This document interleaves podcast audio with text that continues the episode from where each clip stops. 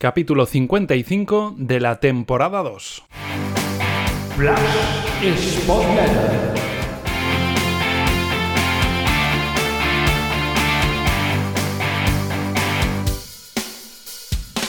Hola, ¿qué tal Spotletters? Aquí estamos una nueva semana, una nueva entrega con malas noticias nuevamente, con eh, mismas sensaciones a analizar y a exponer. Y vamos a comenzar esta entrega posterior a la derrota Sporting 0 Ibiza 1 con eh, las reflexiones en cuatro apartados eh, que nos aporta Antonio Cabeza. Antonio, saludos, cuéntanos. Buenas, Pablo. Hoy voy a referirme al partido del Sporting centrándome en, en cuatro aspectos concretos que me gustaría destacar. En primer lugar, voy a referirme al plan de partido diseñado por Martí y a la gestión y lectura del mismo. Tengo que decir que cuando vi la alineación del Sporting me sorprendió. Entiendo que el entrenador pretendía buscar mayor vocación ofensiva para solucionar el grave problema y déficit de gol que padece el equipo desde hace varias jornadas, pero al verla observaba distorsiones relevantes en la estructura que me hacían dudar de su idoneidad. Y es que la posición de Fran Villalba, ubicado en banda derecha, me chirriaba. Fran Villalba no es un jugador dotado para jugar en banda. Sus condiciones naturales son las de un medio punta con gran nivel técnico, capacidad asociativa, último pase y excelente conducción. Ubicado en banda, sin embargo, se le obligan los esfuerzos sostenidos de ida y vuelta para los que no está capacitado. Ayer fue muy visible cómo cuando se llevaban pocos minutos de partido, tenía serias dificultades para perseguir el lateral rival, lo cual provocó alguna situación de superioridad frente a Bogdan, al que Villalba pocas veces consiguió ayudar. Al mismo tiempo, encerrado en banda, se privaba al equipo de más posesión de balón y visión de juego en los metros finales, lo cual hacía que el rival, muy aseado con balón y activado tras pérdida, tuviera un partido relativamente cómodo y dominara tiránicamente la pelota, con lo que supone desgaste para jugadores como Villalba. La lectura que hace Martí ante tal desajuste tampoco creo que sea la mejor, y es que llevar a Pedro a la banda y centrar a Villalba para jugar el doble pivote junto a Garajera hace que pierdas piernas, capacidad de ganar duelos y llegada, partiendo el equipo en el eje. Ver a Pedro desde entonces enjaulado en la derecha persiguiendo rivales, haciendo kilómetros casi siempre en inferioridad, sin posibilidad de contactar con la pelota, fue dramático, y aun así fue de los mejores. En suma, el plan de partido diseñado por Martí fue manifiestamente mejorable y las soluciones que encuentra, lejos de mejorar al equipo, lo empeoran. No se puede vestir un santo para vestir otro. En segundo lugar, voy a referirme al dominio de las áreas, que en una categoría tan igualada como la segunda es determinante. Y es que, más allá de que el equipo vuelva a jugar mal en general, termina perdiendo el partido como muchos este año por su falta de contundencia en las áreas. Ayer el rival, con un 65% de posesión, apenas genera peligro, pero sí es suficiente como para llevarse el partido. Y es que en un centro de fuentes desde bastante distancia, Ekain es capaz de ganarle la acción a Berrocal, que está muy blando, y rematar al palo largo sin que Cuellar pueda responder. Esa acción es una foto de la, de la poca contundencia del Sporting todo el año en ese tipo de acciones, y cómo los centrales carecen de la mentalidad y fuerza necesarias para ganar ese tipo de duelos.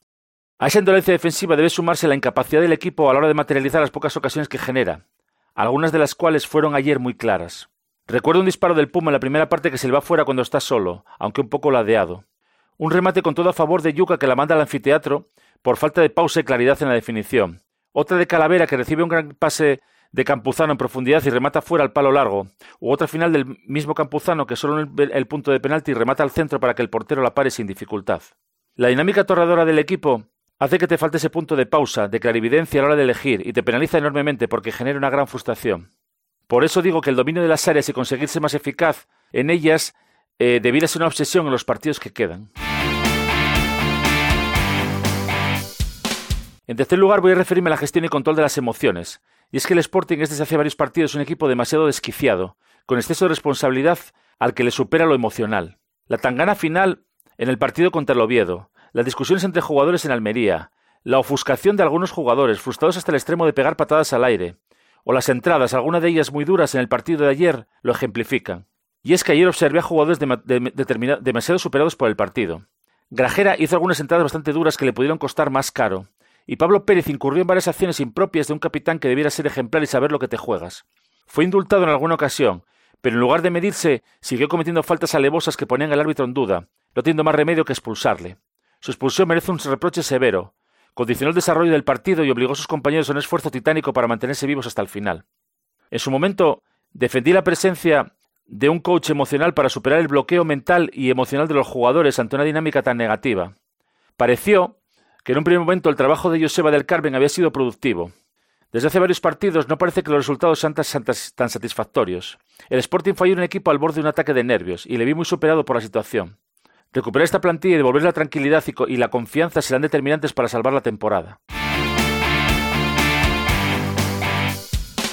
Por último voy a hablar del futuro, sin describir un escenario apocalíptico. El Sporting se juega la permanencia con cuatro partidos por delante ante su inmediato perseguidor y cuatro puntos más, incluida la ventaja en caso de empate. Se trata de una ventaja importante cuando solo quedan 12 puntos en juego, aunque no tranquilizadora. Esta ventaja debería ser suficiente si se tiene tranquilidad y confianza en la plantilla. El cuerpo técnico debe encontrar la lucidez en los planteamientos y poner los que más compromiso y madurez tengan para solventar esa situación. Y los jugadores deben poner todavía más esfuerzo e intentar minimizar los errores. La mayoría de los partidos están perdiendo por detalles y casi siempre penalizan. Deben trabajar para conseguir que esos detalles caigan de tu lado. En ese control de las emociones y los detalles estará el éxito. Por dar ideas, hace tiempo que vengo sosteniendo la necesidad de que el equipo se haga más fuerte por dentro, con un tribote de Grajera, Rivera y Pedro. Creo que le daría al equipo consistencia y llegada y protegería más a los centrales, necesitados de ayuda sin duda. Si por el contrario se quisiera jugar un 4-4-2, yo apostaría por Campuzano como, acompañante de Druca en este momento. Le veo fresco, rápido en la ejecución y punzante. Hay que aprovechar su momento de forma actual. Como él confesó hace poco, el mejor desde que llegó a Gijón. Y por supuesto, y siempre que las lesiones lo permitan, Guille Rosas debe ser titular. Tiene carácter, un compromiso inquebrantable y además sabe jugar al fútbol. Debe ser un gran refuerzo en esta fase final de campeonato.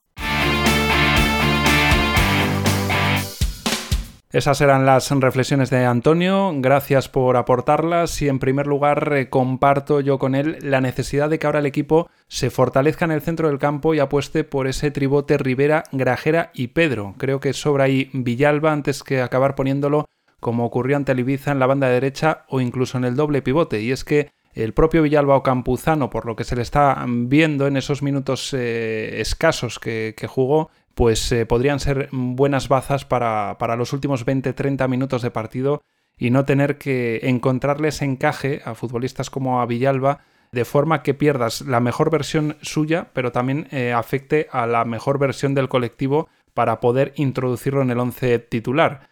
Y si se apuesta por ese tribote con Grajera teniendo, digamos, la tranquilidad de tener escoltándole a dos hombres, a Rivera y a Pedro, eso podría hacer que Grajera podría intentar ayudar en cierta manera a los centrales a cortar la sangría de centros laterales.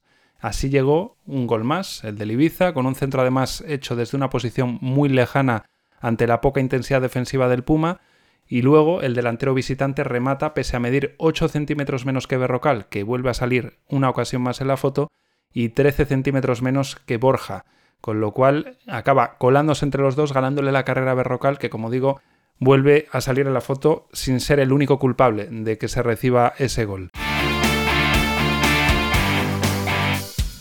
Los minutos finales, heroicos, creando hasta cinco ocasiones, deberían haber sido el punto de partida del partido.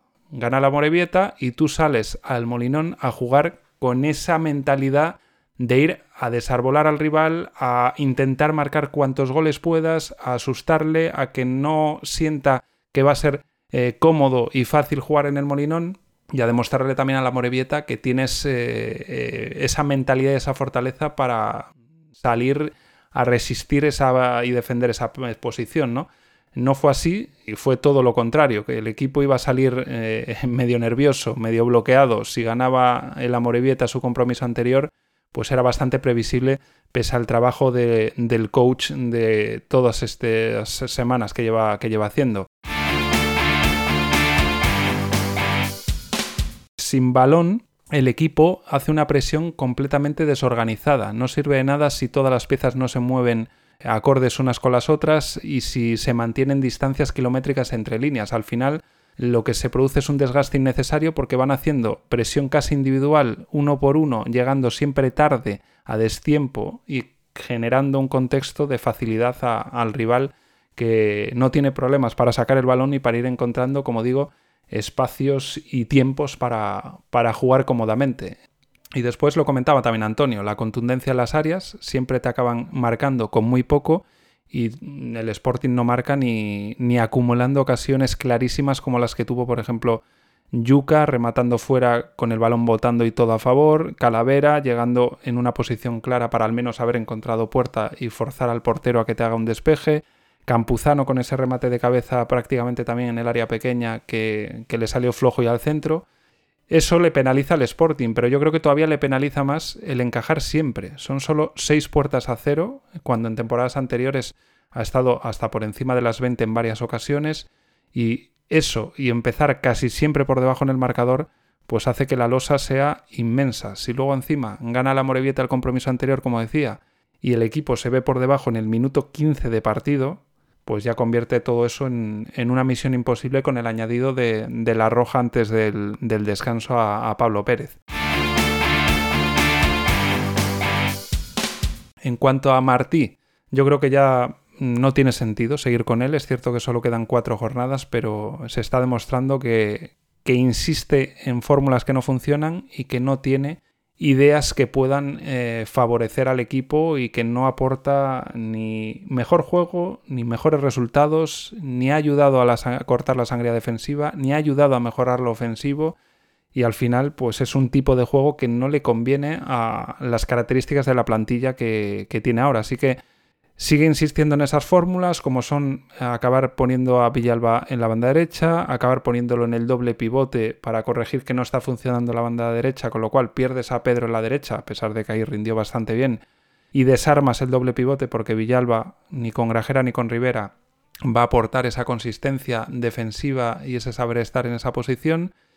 Sigue insistiendo pues en, en nombres como el de Berrocal, que siempre sale en la foto, Parece que le cuesta eh, sacar del 11 al Puma si no ofrece eh, las ayudas defensivas que, tiene que ofrecer, a Yuca si no tiene el día, a Villalba aunque sea fuera de posición y luego pues ha ido abandonando además la autocrítica que le ha ido acompañando en los eh, prácticamente desde que es entrenador del Sporting, pues ya en las últimas dos jornadas hasta la ha perdido Martí y pudimos escucharle mucha más autocrítica a Paco Gémez con el segundo tiempo del Ibiza eh, supongo que muy poco contento el técnico mm, del Ibiza de, todas las ocasiones que concedió teniendo un hombre más. Y al final se traduce en eso, en que los rivales necesitan muy poco para ganar, que ante el Sporting parecen siempre mucho mejores de lo que son, y una muestra más, y podríamos ir poniendo jornada por jornada casi mm, en todas.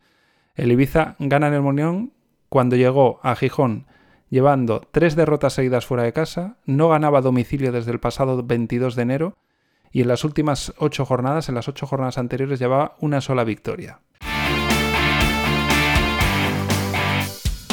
Son 6 de 30 de, Martí, 3 de 30 había conseguido Gallego en su peor racha, y luego aparte que lo de los números en el Molinón, no tengo ahora el dato, pero posiblemente sea de los peores eh, de toda la historia del club. Son nueve derrotas mm, en los últimos 14, eh, me parece, con solo dos victorias y tres empates.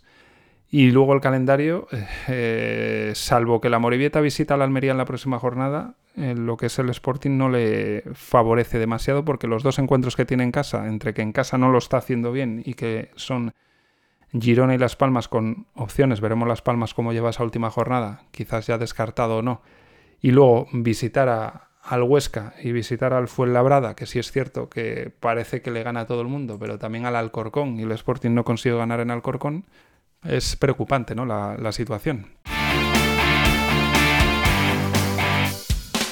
Mm, poco más que aportar de esta jornada y del futuro inmediato que lo que ya ha analizado eh, Antonio y lo que llevamos mencionando entrega tras entrega en esta Flash Spot Letter, así que ya sabes que tienes las vías de siempre habilitadas para que aportes tu visión, tu opinión, tus consultas, eh, tus sugerencias. Eh, canales de iVoox y de Telegram, el email spotletter.gmail.com y también suscribiéndote y haciendo comentarios en sporting.substack.com. Gracias por estar ahí y hasta la próxima.